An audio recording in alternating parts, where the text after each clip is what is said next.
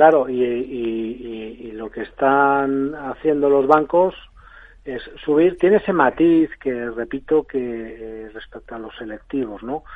Y también me retrotraería a, a, lo que en su momento también, al principio, ah, bueno, pues de cuando empezaron a subir los tipos de interés, en un principio, lo hemos dicho varias veces en este programa, si la subida es buena o era buena para el negocio bancario y por eso explicaba las alzas. Luego, eh, cuando nos dimos cuenta que los bancos en vez de subir bajaban, eh, el planteamiento era justamente el que sí, pero aunque sea bueno para el negocio bancario, pues los tambores de recesión que podían traer, pues eh, pueden provocar pues un amor importante. Bueno, y ahí al final que estamos, estamos subiendo. Ese es un poco el, el, tema, ¿no? Eh, y un poco para concluir, lo que yo creo, Rocío, que es que de esto, bueno, pues tenemos idea la justa, ¿no? Eh, eh, yo empezando empezando por mí.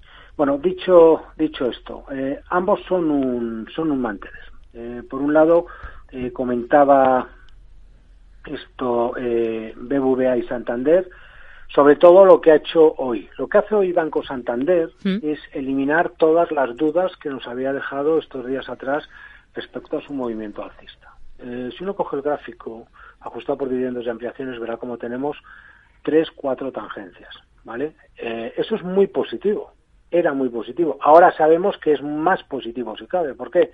Pues porque el movimiento que nos venía eh, dejando eh, bueno, pues era, en principio, era incapaz eh, Santander de acompañar a, BBVA, porque BBVA la, verdad que lo está haciendo extraordinariamente bien. Se mostraba incapaz de saltar por encima de la zona 288-289. Hoy lo ha hecho de una forma limpia, de una forma nítida. Bien, ¿esto qué es lo que nos dice? Pues lo que nos está advirtiendo eh, Santander es que converge con BBVA. El movimiento aparentemente es muy importante al alza. Ojo que BBVA, que este es el otro elemento a tener en cuenta, también ha saltado ¿eh? con el movimiento que está haciendo esta semana por encima y se dice pronto de los altos de noviembre de 2021.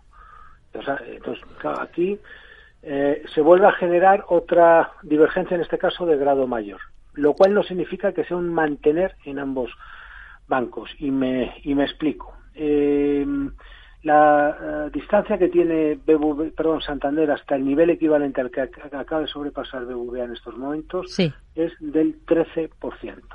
¿Esto qué significa? Bueno, pues que eh, hasta los altos que ha registrado que tiene Santander en la zona 32, 3,32 tendría en principio terreno para seguir ascendiendo. Hasta entonces, la situación que es, bueno, pues presenta una divergencia de grado mayor importante. ¿Por qué? Porque Santander no está digamos, mm, viajando por la misma zona que va viajando BBVA. Entonces, lo que nosotros queremos es un mercado ordenado. Bien, dicho esto, ¿esto significa que haya que estar fuera? No, esto significa simplemente que tenemos que tener en cuenta esa divergencia de forma notable e importante y otro elemento a tener también en cuenta esta semana, la vela semanal y el gap alcista con el que ha abierto, para mí ya se torna definitivo con lo que ha hecho esta semana, porque con lo que ha hecho en concreto durante la sesión de hoy. En otras palabras, para concluir, mientras el Santander no eh, caiga por debajo de la zona 2,77 euros, es un mantener. Eh, semanas atrás decíamos mientras no cayera por debajo de 2,58. ¿Por qué? Porque 2,58 era la vela que rompía eh, pues la, la, primera gran zona de eh, resistencia. Bueno, pues eh, el título, lo cierto es que lo ha venido haciendo, aunque no, no era capaz de acompañar a BBVA, pero bueno, al final se ha sostenido y ha, y ha, conseguido irse al alza. Conclusión, para que lo tenga en cuenta, es es un mantener con stop por debajo de 2,77, yo creo que además podríamos ponerlo al TIC, con un potencial objetivo en la zona 333-334, pero que respete esta zona, ¿por qué? Por esa divergencia de grado mayor, hmm. ¿de acuerdo? Que es la que hemos comentado. Y, sí, y rápidamente, para, para Banquinte, pues tres cuartas partes de lo mismo, con la diferencia que aquí ya viaja en subida libre.